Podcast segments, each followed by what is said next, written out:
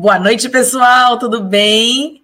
Bom, obrigada pela presença de todos aqui. É um prazer. Eu tive algumas semaninhas de férias e agora nós estamos voltando com mais um contrato imobiliário na prática, tá? Bom, Lembrando a todos que esse programa eu faço geralmente aqui pela faço pela TV Cresce toda terça-feira, neste mesmo horário, oito e meia. Então é sempre um prazer ter todos vocês aqui. Bom, e o tema de hoje abordando sempre de uma forma bastante simples e prática. A gente vai a, a, conversar sobre o passo a passo da transação imobiliária. Então, qual o, o, nosso tema? Contrato, escritura e registro. Passo a passo da transação imobiliária certo? Ou seja, tudo que a gente precisa entender do porquê do contrato, os principais elementos, porquê da importância da escritura, o registro e, enfim, Vamos conversar tudo hoje. Lembrando que, para quem está aqui comigo online, fique à vontade para mandar perguntas no, aqui no, no chat, que no final eu vou parar e vou responder com todos vocês. Mas para quem estiver assistindo eventualmente a versão gravada ou tenha sugestão de, de temas para a gente discutir e etc., fica à vontade para mandar mensagem no meu Instagram, que acho que eles estão colocando aqui embaixo para vocês, tá? Arroba Marina Bandeira. Lembrando que aqui pela. Os vídeos sempre ficam gravados aqui pela TV Cresce, e é possível comentar e etc. nos vídeos da TV Cresce, mas eu não recebo notificação. Então, eventualmente, eu acabo não vendo os comentários. Melhor lugar para sugestões de temas e etc. E eu fico muito feliz que vocês interagem bastante. Eu recebo bastante sugestão, inclusive, grande parte dos temas que a gente discute aqui na semana é baseado em, em sugestão de vocês me manda lá no Instagram que vai ser um prazer acrescentar aqui e conversarmos numa próxima terça-feira. Bom, vou compartilhar então minha tela aqui com vocês para a gente começar a, a, discutir. Contrato, escritura e registro. O passo a passo da transação imobiliária. Bom, vamos lá. Começando. Qual que é a ideia? Por que, que esse tema é importante? Por que, que é legal? Qual é a diferença entre o contrato de compra e venda de imóvel e uma promessa de compra e venda de imóvel? O fato é que o contrato, o, que a gente chama de contrato no dia a dia das nossas transações, sempre vai estar lá, contrato é, de compra e venda, ou em alguns casos, contrato de promessa de compra e venda. De forma simples, é, nós todos sabemos, e a gente vai discutir isso aqui, e está ali, inclusive, eu destaquei o artigo para vocês, o artigo 108 do Código Civil, ele indica que Todas as vezes que estivermos falando de uma transação imobiliária é, que envolva um valor superior a 30 vezes o salário mínimo, vai ser obrigatório fazer escritura pública. Ou seja, qual é o, o, o, meio apto, meio legal para você fazer essa, é, esse contrato efetivo do imóvel, né? Para as partes pactuarem vai ser por meio da escritura pública. Logo, todo contrato de compra e venda ele é válido, ele tem a pactuação do, do que as partes entenderam, é extremamente importante, porém, ele nada mais é, no, no meio jurídico, tá? Do que uma promessa de, de compra e venda. Então, na prática, a, a nomenclatura, eu entendo que, que, por exemplo, o fato de você usar num contrato o que, que é correto, o que em em tese, eu entendo que o mais adequado seria um instrumento de promessa, contrato de promessa de compra e venda, uma promessa de compra e venda de imóvel. Porque, na verdade, você está prometendo comprar e vender. O ato de compra e venda vai acontecer por meio da escritura pública, certo? Porém, se você caracterizar contrato de compra e venda, está ok também, não tem, não tem problema nenhum, isso não vai desmerecer o seu contrato, não vai trazer nenhuma invalidade, é, torná-lo inválido juridicamente, mas entenda que ele nada mais é que um contrato preliminar. Por quê? Porque o contrato, valendo mesmo, o que transfere a, a propriedade, a, a, gente vai, a gente vai estudar aqui hoje que o que transfere é o ato do registro, certo? Mas o instrumento próprio para que, que ocorra o próximo ato, que é a transferência, é a escritura pública. Por isso que temos a promessa de compra e venda, que seria esse contrato preliminar, na sequência, a escritura pública, que é onde as partes pactuam e de fato transacionam o, o imóvel efetivamente. O primeiro eu prometi, o segundo eu efetivamente transacionei. E o terceiro, quando eu faço a, o registro desse contrato, eu levo esse contrato para o cartório de registro de imóveis, e aí, nesse momento, vai haver a transferência da titularidade do bem, certo? Bom, e aí eu coloquei mais uma perguntinha para a gente discutir e fazer esse, essa introdução inicial para a gente entender o porquê que esses três temas estão aqui conexos e juntos e por que eles são diferentes tecnicamente. Quando o contrato pode ser feito de forma particular e quando deve ser uma escritura pública? Bom, nós acabamos de falar sobre o artigo 108 do Código Civil, que diz que a escritura pública é essencial à validade dos negócios. Ou seja, quando que ele pode ser feito de forma particular? Quando o valor do imóvel transacionado for inferior a 30 vezes o salário mínimo vigente no país. E qual o valor desse salário mínimo? Da data da pactuação do contrato. Por isso, quando a gente fala sobre reconhecimento de firma, data e etc., a importância do reconhecimento de firma que vai estar lá, além de você ter datado o contrato, a data que efetivamente se realizou o negócio negócio, você tem ah, um, algo oficialmente indicando a data. Eu sempre menciono isso aqui para vocês. Porém, nós temos uma exceção a essa regra, que a gente já conversou algumas vezes aqui no programa também. A alienação fiduciária. Ou seja, quando o contrato for é, com pacto de alienação fiduciária, ou seja, aqueles contratos parcelados quando a gente faz no banco. Por isso que aí vocês, eu sei que quando eu comecei esse tema aqui falando contrato, escritura e na sequência o registro, muitas pessoas vieram e já pensaram automaticamente, ué, mas quando a gente faz financiamento imobiliário, não vai, não, não se faz escritura. Por quê? Porque a lei, a lei da alienação fiduciária, ela tem uma cláusula específica que uh, uh, tem um, um, artigo específico que torna os contratos com alienação fiduciária que eles têm força de escritura pública, quando você tem todas aquelas regrinhas da alienação fiduciária. De maneira que esse contrato que tem o pacto da alienação fiduciária, ele pode ir diretamente ao registro de imóveis, fazendo a, a, a transferência ali da propriedade, ok? E esse contrato de alienação fiduciária, ele pode ser feito tanto pelo banco, pelas instituições financeiras, como entre particulares, certo? Ou seja, Nesses casos, não vai ser obrigatória escritura pública, em razão do valor ou em razão do tipo de contrato, da alienação fiduciária, ok?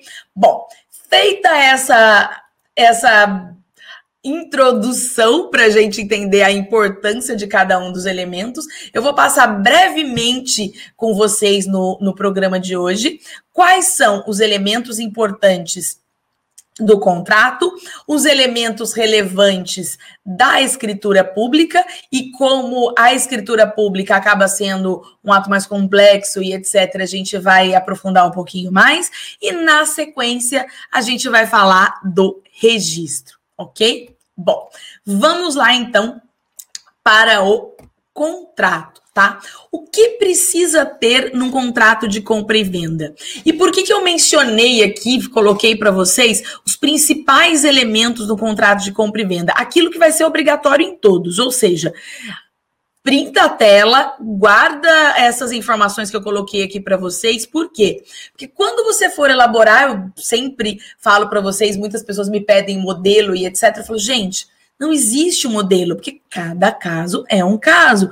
Por quê? Porque a gente precisa entender as particularidades daquela transação, daqueles clientes, para que elabore o contrato de compra e venda mais adequado ok? Então, ou mesmo, por exemplo, quem Alguns corretores elaboram o próprio contrato, o, o, e por isso a importância da gente estar tá aprofundando e entender todos, todos os dados para fazer um contrato de qualidade. Tem outros corretores que contratam jurídico, tem departamento jurídico na imobiliária. Quem tem departamento jurídico, para otimizar a elaboração desse contrato, printa essa tela também, porque todos esses elementos que a gente vai conversar aqui, você precisa passar para o jurídico de forma clara, né? Se, se uma terceira pessoa vai elaborar esse contrato para você, você precisa passar ele de forma clara para que você uh, ele consiga elaborar esse contrato de forma eficiente, né? Ou seja, num, numa primeira oportunidade, ele recebeu a informação e já consegue te entregar o contrato prontinho. Eu, em algumas vezes da minha vida, tive a oportunidade de, de assessorar de fazer alguns contratos para corretores e para imobiliária em um determinado. Tem, tem um tempinho já que não faço, mas fazia contrato para imobiliárias, enfim. Quantas vezes faltava informação e às vezes o contrato atrasava um pouquinho porque eu precisava simplesmente ligar. Olha, e o preço? E quantas vezes? Olha, para mim não está claro aqui o que, quais as obrigações que vocês pactuaram. Algumas são de praxe, mas existem alguns detalhes que às vezes ficavam um pouco dúbio para mim. E isso acabava demorando na confecção desse contrato. Bom, então vamos lá quais são os elementos assim básicos, primordiais para a elaboração desse contrato de compra e venda, ou como nós já mencionamos na, na nossa introdução, a nossa promessa de compra e venda, tá? Primeira coisa, a descrição das partes, ou seja, nome, profissão, Estado civil, RG, CPF, endereço. Eu costumo colocar também endereço de e-mail para se eventualmente você permitir que alguma comunicação seja feita por e-mail, você já descreve aquele e-mail ali. Se você vai utilizar assinatura eletrônica, né, que aí lembrando que a gente tem aquela diferença entre assinatura eletrônica e digital e etc. Se você vai utilizar assinatura eletrônica para para assinatura desse seu contrato, coloca também o e-mail que você vai enviar para o cliente para assinatura, porque isso reforça da legitimidade para essas informações do contrato e da clareza também, tá? Quando, quando dá a descrição das partes, sempre atenção especial ao estado civil, né? Se é casado ou se é solteiro, e o principalmente e aí, obviamente, para os casados, qual o regime de, de casamento? Por quê? Para nós sabermos da, da importância, da obrigatoriedade de, eventualmente, a assinatura do cônjuge e como esse cônjuge vai assinar o contrato. Lembrando que ainda na descrição das partes, pessoa jurídica. Qual cuidado temos que ter na pessoa jurídica? Analisar o contrato social, né? E aí a gente tem outros programas que eu falei só sobre isso. Contrato com pessoa jurídica, pessoa jurídica vendendo esse imóvel. Bom, neste caso, pessoa jurídica, lembrando, preciso olhar o contrato social e eu preciso pedir uma certidãozinha de breve relato na junta comercial, aonde eu vou verificar se aquele contrato de so se aquele contrato social foi a última versão, porque o que, o que às vezes acaba acontecendo? O cliente apresenta para gente a segunda versão do contrato e esse contrato já está na quinta versão. Às vezes, uma fé, às vezes foi é, falta de atenção, e aí simplesmente quem assina não era a pessoa legítima para fazer essa assinatura. Então é lá que a gente confere, tá? Então, atenção com essas informações nesse nosso contrato. O que, é importante também? o objeto, ou seja, o objeto do contrato de compra e venda nada mais é que o imóvel que está sendo transacionado, certo? No caso de permuta, a gente vai ter inclusive a descrição dos dois imóveis, as características. Lembrando que é importante, opção 1, ou você descreve o imóvel apartamento, três quartos, com suíte, tantas vagas de garagem, etc, etc. Ou você copia a, a descrição que, que existe lá na matrícula ok também, não vai haver erro. Mas nas duas opções, qual é o elemento que descreve sem sombra de dúvidas aquele contrato e aquela aquele imóvel? É a matrícula do imóvel. Então, Coloca a descrição, o endereço certinho do imóvel que está sendo transacionado, acrescenta o número da matrícula e os dados cadastrais, ou seja, o dado perante a prefeitura, onde você. aquele número de registro do IPTU, certo? Eu não coloquei aqui, mas lembrando que imóveis rurais têm outras características que são importantes que a gente descreva no contrato. Para isso fica a dica. A gente fez um programa só sobre transação de imóveis rurais. Procura lá que vai ter essa, essa informação do objeto. Mas descrever com, a, com bastante clareza. Uma informação importante que eu vou falar aqui para gente não esquecer, né? Apartamentos, muitas vezes, por exemplo, ele tem tem alguns apartamentos que eles têm a descrição do imóvel e ele possui duas vagas de garagem. E essa na matrícula já consta, é uma matrícula aonde consta o apartamento e as vagas de garagem. OK?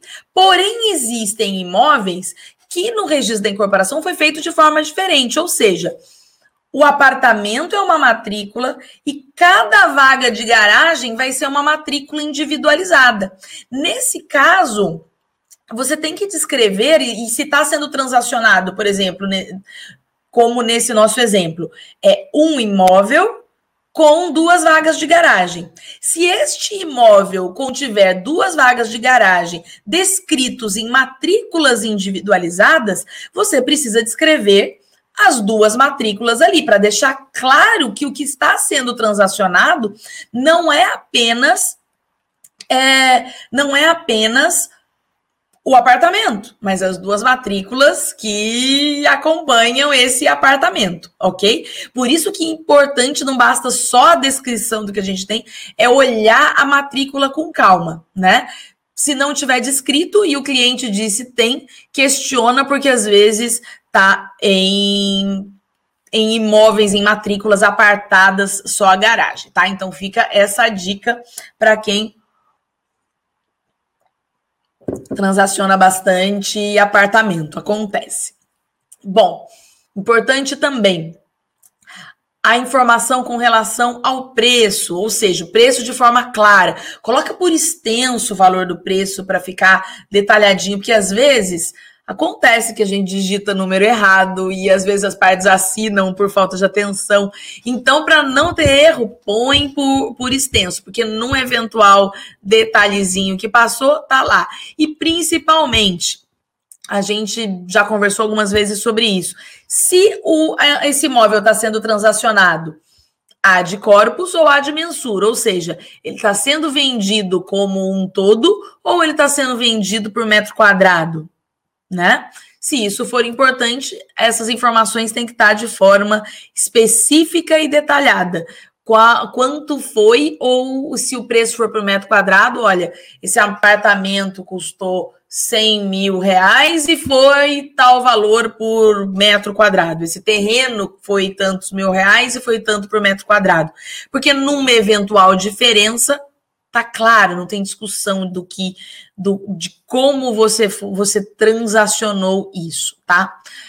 Importante também pensarmos sempre forma de pagamento e quantas parcelas e em quais datas. Isso é um pouquinho mais óbvio, mas vale sempre a dica para a gente lembrar. Obrigações e prazos para cumprimento. Gente, não adianta a gente colocar as obrigações no contrato e não colocar o prazo para cumprimento, porque a gente acaba deixando esse contrato ou as partes chateadas. Por quê?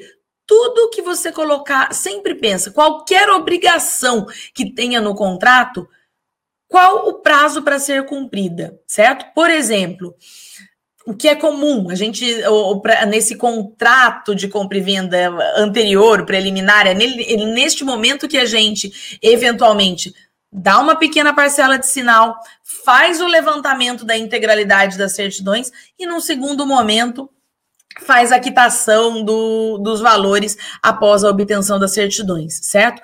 Porém, qual o prazo para a obtenção das certidões? Qual o prazo para as partes decidirem? Porque às vezes a pessoa vendeu o imóvel e demora para apresentar a certidão, e a outra tem uma urgência para concluir a transação, né? Ou, ou seja, prazo para apresentar certidões. Olha, vão ser 10 dias, 15 dias, o que é super razoável. Por quê? Porque a pessoa vai ter a expectativa de que dentro daquele prazo vai ser apresentado. Se não apresentar, ela pode entender como desinteresse, etc., e rescindir, e rescinde por culpa de quem, em que casos, certo? Então, sempre colocar o prazo das certidões.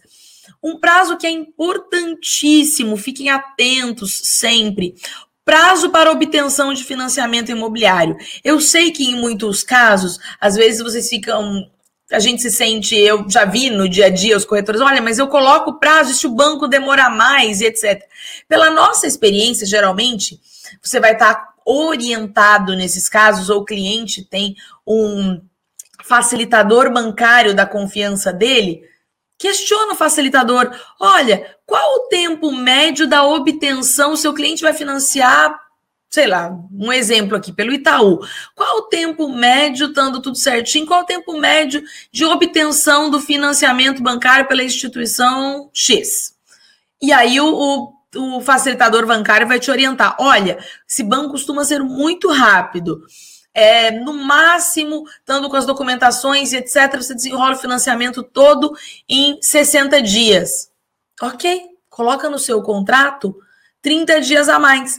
Mesmo que tenha, porque óbvio que o facilitador ele já falou para você com um pouquinho uma margenzinha de segurança. Você coloca uma margem de segurança Além disso, a probabilidade de você frustrar as expectativas é muito baixa. Por quê? Porque o vendedor ele não quer esperar é, seis meses, um ano para obter esse financiamento. E às vezes o que, que acontece? A gente não deixa de forma clara, e aí o vendedor fica numa situação que não tem prazo para obtenção do financiamento. A pessoa que comprou o imóvel ela eventualmente precisava regularizar uma documentação aqui, outra coisa ali, etc., ou demora para providenciar os documentos, não é tão diligente, e aquele financiamento, aqui, o, o, proprietário que pretendia receber aquele valor, ou tinha uma expectativa, porque ele está vendendo o imóvel, ele tinha expectativa do, do dinheiro dele ser liberado e etc., em no máximo 60, 90 dias o financiamento está demorando seis meses e não foi, não foi concluído. Então, isso alinha as expectativas e todo mundo pode se programar. E, inclusive, se não algo que, que eu aconselho também, por exemplo, no caso do financiamento imobiliário, indicar, olha, no caso de não obtenção do financiamento imobiliário, e aí, o que, que a gente faz? Não conseguiu obter o financiamento imobiliário. Teve, teve algum probleminha ali. Bom, as partes vão restabelecer ao status quo, ou seja, vão voltar lá atrás sem multa, devolve o valor de entrada e finaliza? Não, vai pagar uma multa para o vendedor. Não, ou, ou o comprador vai quitar o, o, saldo do preço, que é a grande maioria dos contratos. Olha, se não obter o financiamento imobiliário no prazo de 90 dias, o comprador se compromete a, dentro do prazo X, quitar o saldo do preço, o que é o contrato mais tranquilo e seguro para o vendedor. Por quê? Porque se naquele prazo não quita o saldo do preço, ele tem direito de pedir a rescisão do contrato e, inclusive, com o descumprimento, com o pagamento da multa, porque nada mais justo. Ele ficou esperando o tempo todo. Quantas oportunidades de negociação não foram perdidas nesse tempo? Bom, enfim. Por isso, a gente discutiu esses dados, que é tão importante. Obrigações e estipular o prazo, ok? Bom, outro elemento importante para esse contrato de compra e venda é delimitar os assuntos relacionados à posse, ou seja, em que momento o comprador vai tomar a posse do imóvel. E aí ficam aqui algum, algumas sugestões, os mais comuns. É após o sinal? É durante o pagamento, determinada fase, ele dividiu, eh, você fez, foi feito o compromisso, porque ele vai pagar em sete vezes. Após o pagamento da segunda, ele entra na posse? Ele entra na posse precária? Ele entra na posse definitiva? Ou a posse vai ser só após a quitação? Né? Então, importante a gente saber qual vai ser a natureza da posse e qual vai ser o momento dessa, dessa posse, ok? Sempre deixar clara essa informação, porque é uma informação extremamente relevante. Bom, esse contrato Desculpa. É possível retratação? As partes podem desistir dessa transação? Qual a consequência dessa desistência desse contrato? Ou o contrato é irretratável? Bom, importante colocar isso também. Quais são as penalidades do contrato? Desculpa, pessoal. Penalidade em caso de descumprimento, ela deve ser sempre ser clara. Tem alguns contratos que prevêem a perda do sinal, outros uma multa. Por exemplo, eu coloquei um sinal de simbólico de 5 mil reais e perdeu. No caso de, de não conclusão do negócio, de descumprimento, você tem a perda do sinal. É possível. Ou eu pactuei uma multa de 10%, 15% sobre o preço, ou que vai dar uma. Ou seja, você pode pactuar de formas diversas. O importante, ambos os casos, tem pessoas que gostam da perda do sinal, tem pessoas que colocam percentual. Os dois casos são possíveis, depende do que vai adequar melhor ao seu cliente. Só precisa estar claro, precisa estar lá delimitado. E bom, por último ali, a assinatura de testemunhas, né? E lembrando, por que, que a, a assinatura das testemunhas é sempre importante? Porque esse contrato, ele só vai ter força executiva, ou seja, se você eventualmente utilizá-lo para uma cobrança, etc., e ele não tiver assinado por duas testemunhas, ele não tem força executiva judicialmente, você vai ter que é, questionar uma ação de conhecimento, depois executar. Se está assinado, você pode executar diretamente. Bom, dito isso, esse foi o nosso panorama geral sobre o, os aspectos mais relevantes do contrato de compra e venda, tá? Agora a gente vai passar para a nossa segunda fase, que seria a escritura pública, tá? Bom, vamos lá para a escritura pública. Na prática, né, que é o que, o que nos interessa. Como é feita a escritura pública? Bom, ela é sempre feita em cartório de notas, tá? E a, as partes elas podem escolher o cartório de notas em que vai ser feita a escritura. Nem sempre, por exemplo, você pode fazer a escritura num cartório de notas, desde que do mesmo estado, né? Que não seja da cidade do imóvel. Então, o cartório de registro de imóveis vai ser sempre o cartório da cidade, porque é o local onde está registrado aquele bem, aonde existe a matrícula individualizada daquele bem. Porém, a escritura ela pode ser feita num cartório diverso, de escolha das partes, desde que no mesmo estado, né? Lembrando que a gente estava falando agora do contrato, eu não coloquei ali como um dos itens, porque trata-se de item obrigatório. Nos contratos, você sempre tem o, o, foro, que em algumas modalidades de contrato, não no de compra e venda, ele pode ser eleito. Qual o melhor foro das partes que vai ser? O que significa o foro de discussão do contrato?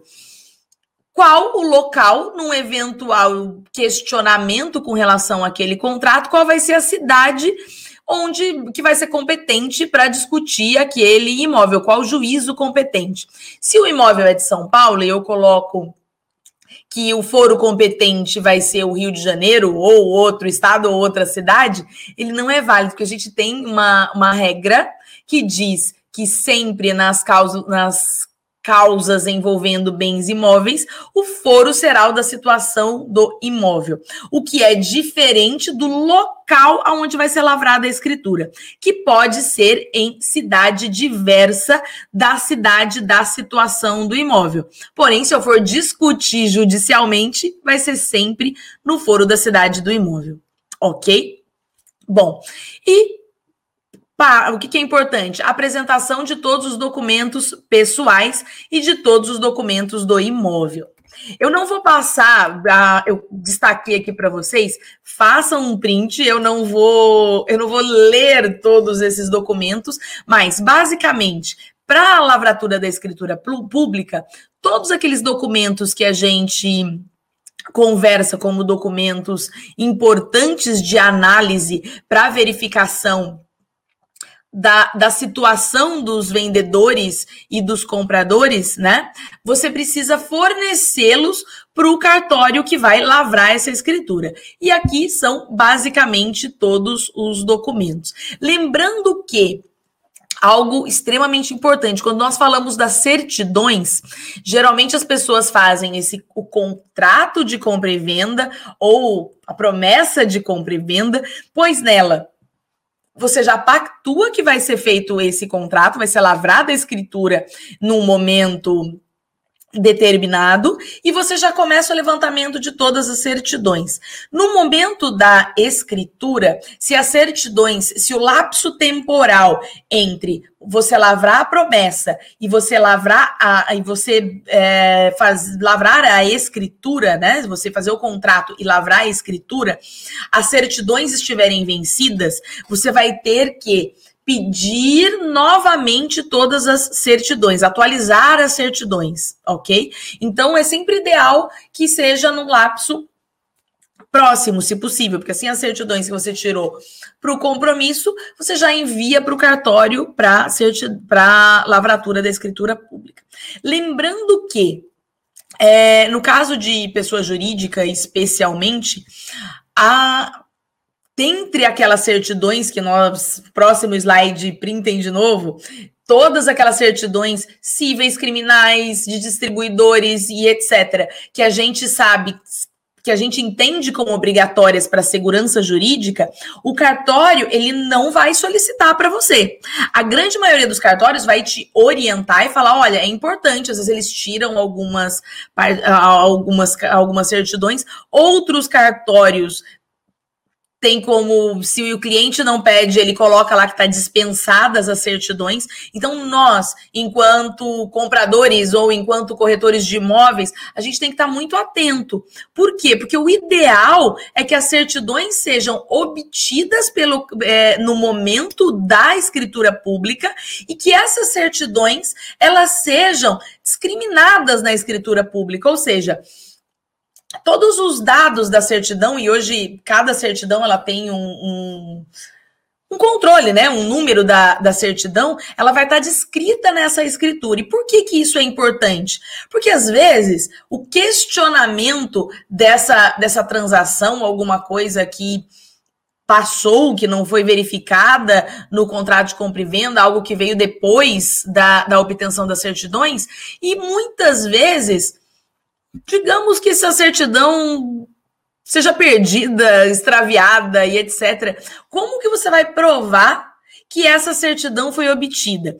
Tudo que você faz no cartório de registro de imóveis na escritura pública, que tem na escritura pública, fica arquivado no, no cartório, né? Você tem a informação, você tem fé pública. Então, com muito mais propriedade, no caso de uma defesa da, da legitimidade, da boa fé na aquisição desse imóvel, você vai ter mais facilidade, porque tudo isso vai estar descrito lá na escritura, tá bom? Bom, vamos lá então é, as, as certidões. Mesmo elas não sendo obrigatórias para lavrar a escritura pública, então vamos lá. Por que, que eu destaquei essa aqui em amarelinho? A certidão da Receita Federal, negativa de débitos no caso de pessoa jurídica. Porque essas são obrigatórias para lavrar a escritura. Esses dados aqui todos que eu estou passando para vocês, primeiros slides, eles são obrigatórios para lavar a escritura. Sem isso, não lavra. As certidões, aquelas que a gente tira normalmente, elas não são obrigatórias para lavrar a escritura, ou seja, só vão ser providenciadas se vocês solicitarem, tá? Ou seja, não são o cartório, ele pode dispensar, mas eu estou aqui destacando isso que acontece no registro de imóveis, mas não deixem acontecer com vocês. Resguardem os clientes.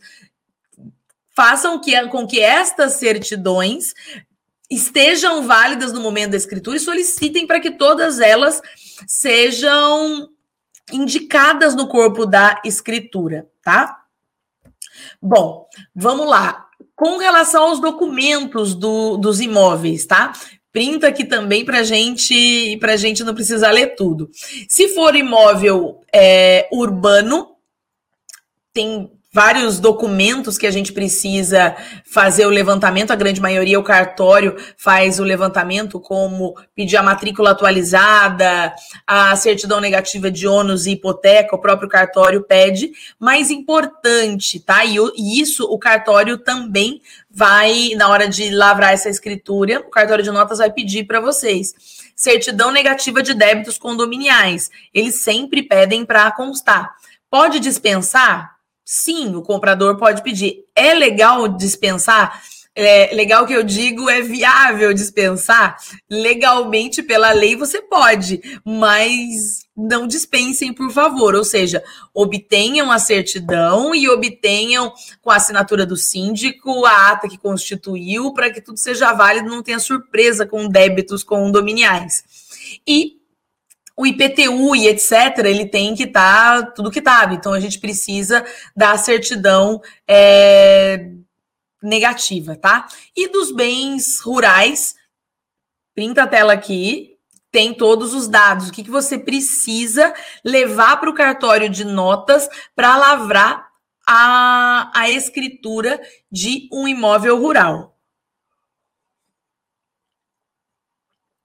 Bom, Dito isso, eu vou passar aqui, como a escritura ela é um pouquinho tem um pouquinho mais de detalhe, né?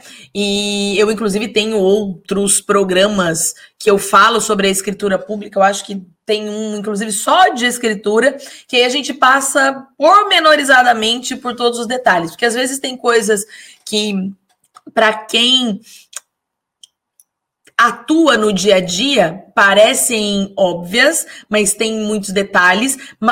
Porém, para quem está começando, é importante, para quem está começando na, na profissão, é importante entender essa parte prática para se sentir seguro no momento da transação. E é esse o objetivo nosso aqui: auxiliar, dar segurança, enfim, ajudar vocês com o dia a dia do mercado imobiliário. Bom, vamos lá passo a passo na prática da escritura pública. Bom, fazer o levantamento de todas as certidões, né? Lembrando que a maioria dos cartórios auxilia nesse, nesse levantamento, ou quando ele não auxilia, etc., possui um serviço de despachante. Mas a grande maioria você consegue obter de forma, de forma online hoje, tá? Obter cópia de todos os documentos pessoais das partes, ou seja, aqueles documentos que a gente mencionou nos slides anteriores. Cópia de tudo para você mandar para o tabelião. Pode muitas vezes ser cópia simples, que ele vai validar no dia da assinatura. Ele vai pedir os, os originais, as partes vão estar com, o contra, com os documentos ah, originais, de maneira que o tabelião vai poder conferir e certificar essa autenticidade, certo? Bom, o tabelião, você manda todos os documentos para eles, todas as certidões, todos os documentos pessoais. Ele vai analisar todos esses documentos e solicitar eventual complemento, alguma informação que precise, ou orientar quanto a algum registro de casamento, averbação e etc. Tá? Em que momento que a gente paga o ITBI?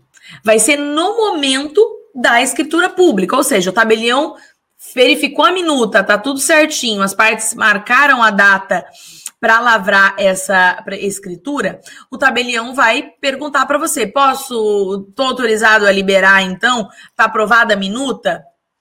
Posso elaborar a guia de TBI? E aí você, ele vai elaborar a guia de TBI e você vai pagar essa guia de TBI. É no momento da escritura.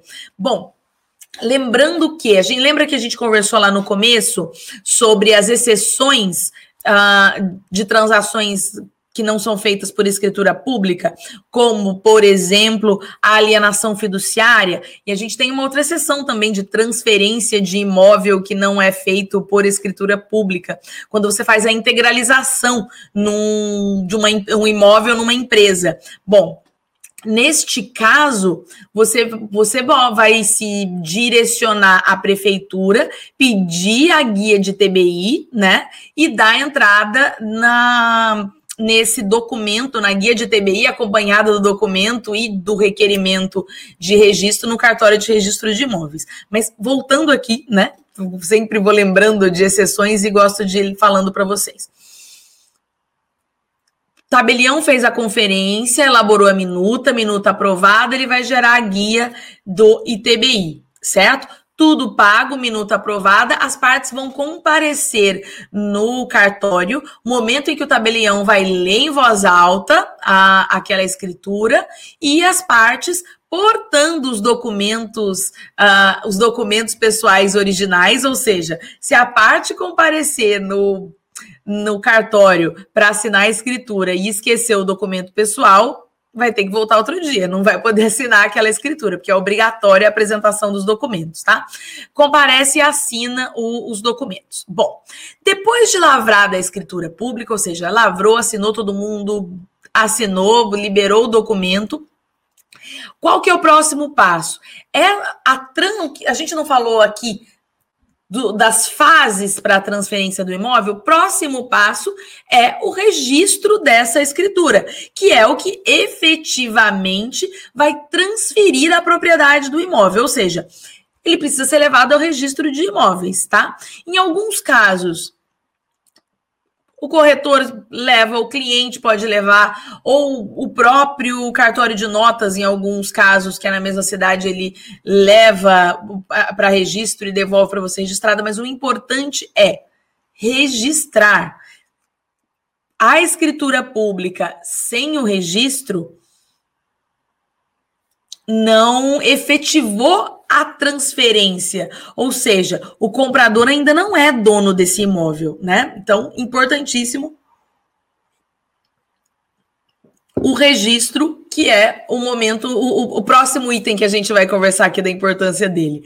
Bom, lembrando que vamos, vamos lá. Eu coloquei algumas observações importantes para vocês lembrarem também com relação à escritura pública, tá? Alguns eu já mencionei aqui, mas vamos lá. Pode ser feito em qualquer cartório de notas, independente da situação do imóvel ou de onde sejam domiciliadas as partes, com exceção de outros estados, tem que ser dentro do mesmo estado, tá? A base de cálculo do valor do ITBI. Ah, mas é pelo valor venal ou é pelo valor da transação?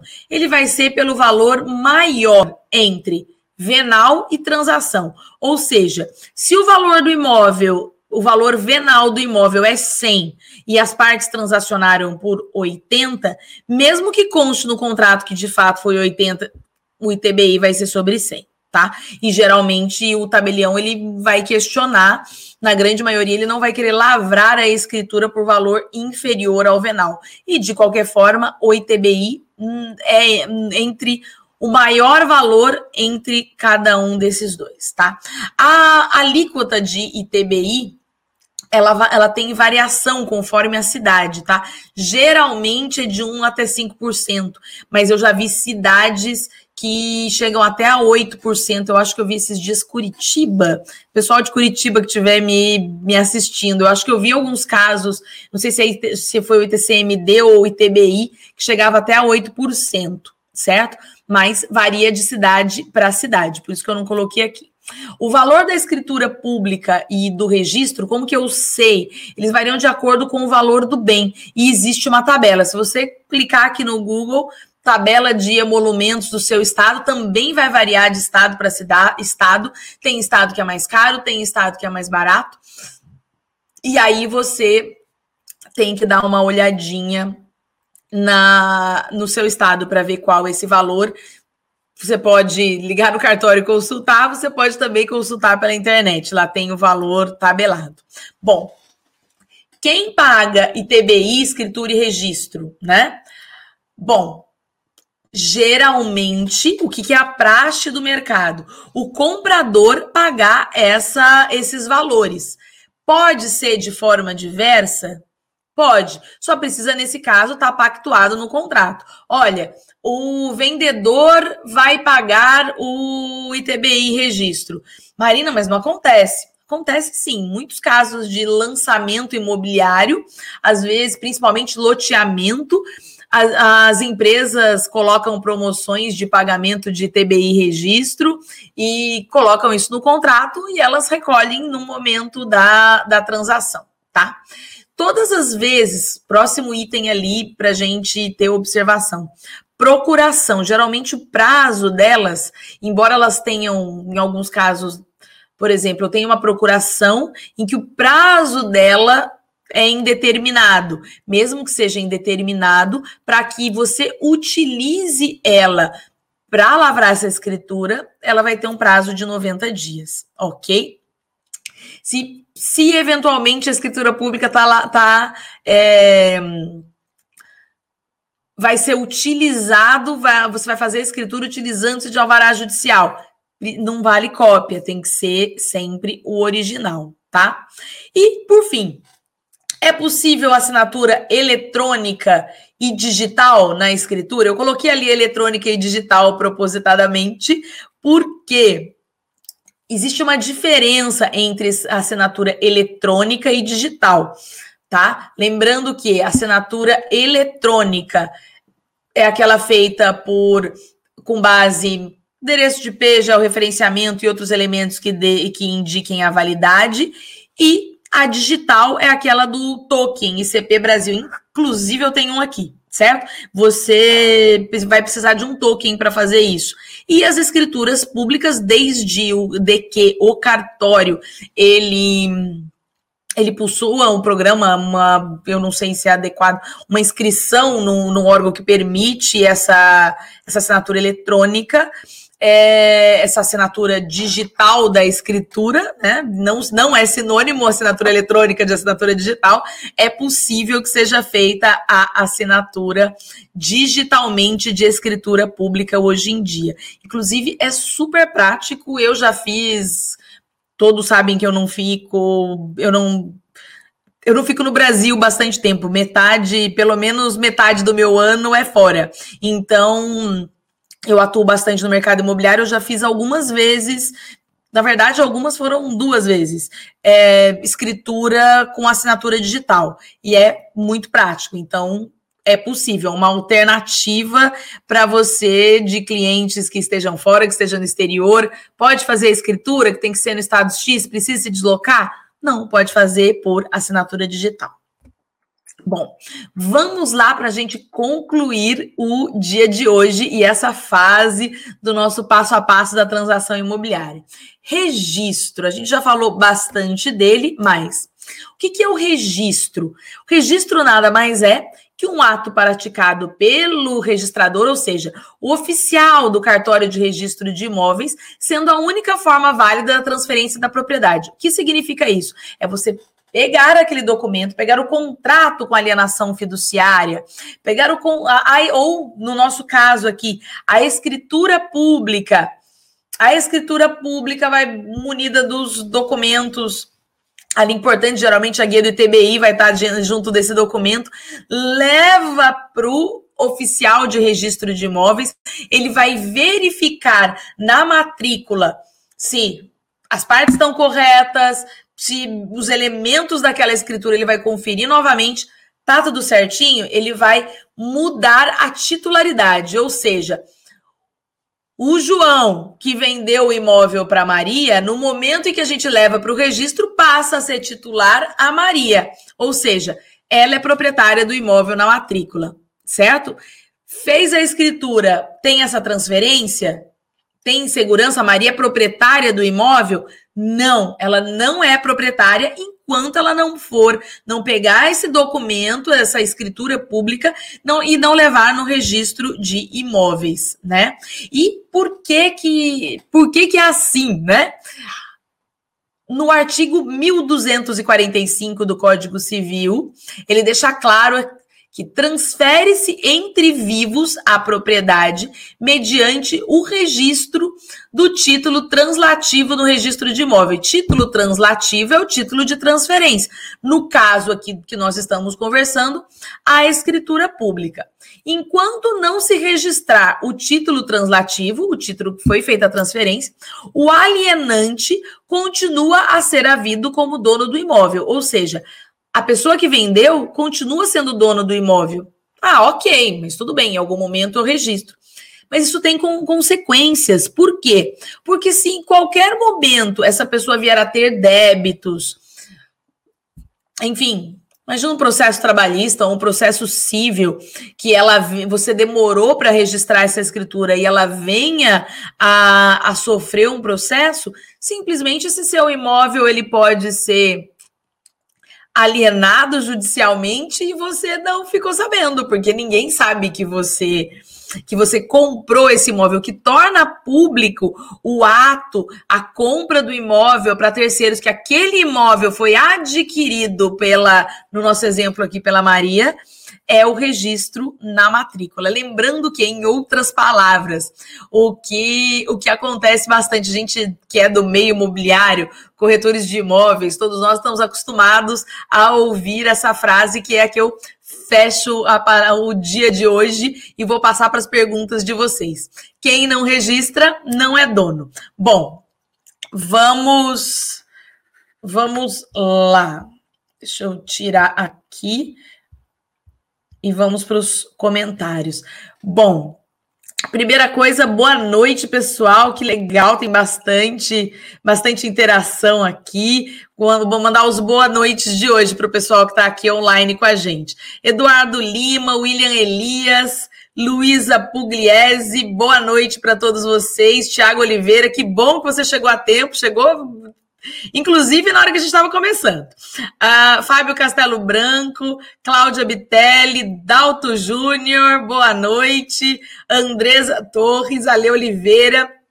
Pessoal, boa noite, muito obrigada por vocês estarem aqui. Vamos para a primeira pergunta de hoje? Marina, a junta comercial que teve seus serviços iniciados dia 4 deste mês pode nos ajudar em caso de clientes que procuram por problemas com outros corretores? Gente, a junta comercial Acho que, bom, não sei se eu entendi bem a sua pergunta, Wagner, mas a junta comercial ela vai ela é responsável pelo registro das empresas, certo? Então, por exemplo, quem eventualmente pode te ajudar com problemas com os corretores seria, no caso, o Cresce. Inclusive, o Cresce tem disponibilizado é, conciliadores que têm ajudado bastante no dia a dia dos corretores de imóveis. Então, no caso, eu acho que talvez você esteja, esteja perguntando se o, o Cresce pode nos ajudar.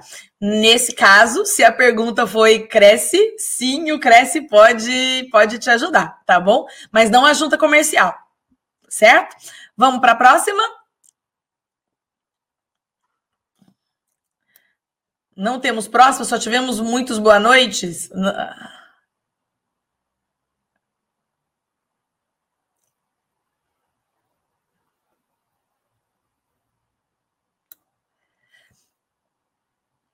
Vamos lá, Tiago. O corretor autônomo consegue realizar todo esse processo sozinho?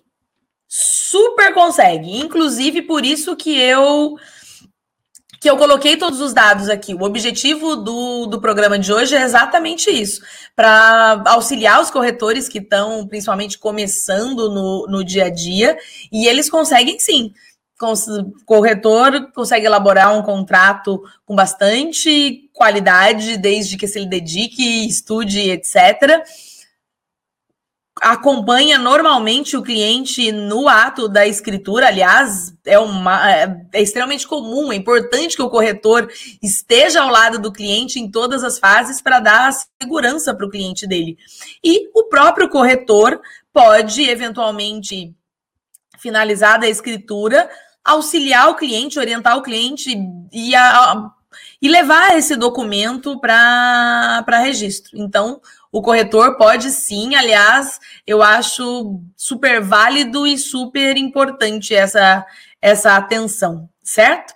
Pessoal, última pergunta. Geralmente faço três perguntinhas, que o nosso horário está super estourado. A gente já está com uma hora e três de live e às vezes cai a live depois de uma hora. Então, antes que eu seja interrompida no meio, vamos pensar no fim. Boa noite. Cleuton Eduardo, vamos lá. Uma dúvida: o pai comprou o imóvel e faleceu e não fez o registro do imóvel. O filho que morava com o pai pode entrar com uso capião e não incluir o bem no inventário? Bom, primeira, primeira coisa, quando a gente tem o falecimento, a morte, a transferência se dá de forma entre aspas, né? Óbvio que a gente precisa de documentação, mas a, a, lei entende que é de forma automática, ou seja, o pai faleceu, automaticamente o imóvel transfere para o filho. Porém, a gente precisa fazer as formalidades legais disso. Geralmente é a uso capião, certo? Bom, eu não, eu sinceramente preciso olhar o caso prático para te dar opinião. Geralmente é muito mais fácil você fazer um inventário, ok, do que você fazer uma uso capião. A uso capião é um processo extremamente complexo. E aí, para que seja feita a uso capião, primeiro, a que título o pai estava no imóvel? Se ele está a forma do, da titularidade desse imóvel, ou seja, era uma locação, era uma venda, vai indicar, vai transferir isso para o filho. Então, assim, enfim, não sei se eu ajudei muito na sua pergunta, porque ela é muito abstrata, eu preciso olhar os dados para te responder de uma forma mais precisa, tá? Ou seja, a resposta no direito é sempre depende, né? Se o, o imóvel estava matriculado no nome do pai e faleceu e você está tendo a intenção de fazer uma uso capião, eu acho que esse não é o caminho mais adequado. Sempre o inventário acaba sendo mais rápido que a uso capião, certo? Principalmente quando tem outros herdeiros, tem outras particularidades a mais, certo? Bom, pessoal, vamos eu vi mais uma pergunta aqui, última. Quais as principais certidões que o corretor deve obter antes de uma negociação? Bom, a aula de hoje ficou gravada, então volta lá para o comecinho. Eu coloquei todas as certidões, todos os documentos e todas as certidões. Printa que essas informações estão, estão todas lá. Mas, basicamente, todas as certidões do imóvel de, de débito, matrícula atualizada e etc. E as certidões do proprietário, tá bom, pessoal? Bom, muitíssimo obrigada pela participação de todos vocês, por todo mundo que estava aqui online com a, com a gente. Estou à disposição e terça-feira estamos aqui novamente. Então, próxima terça-feira teremos mais contrato imobiliário na prática, tá bom? Obrigada, boa noite para vocês. Tchau, tchau.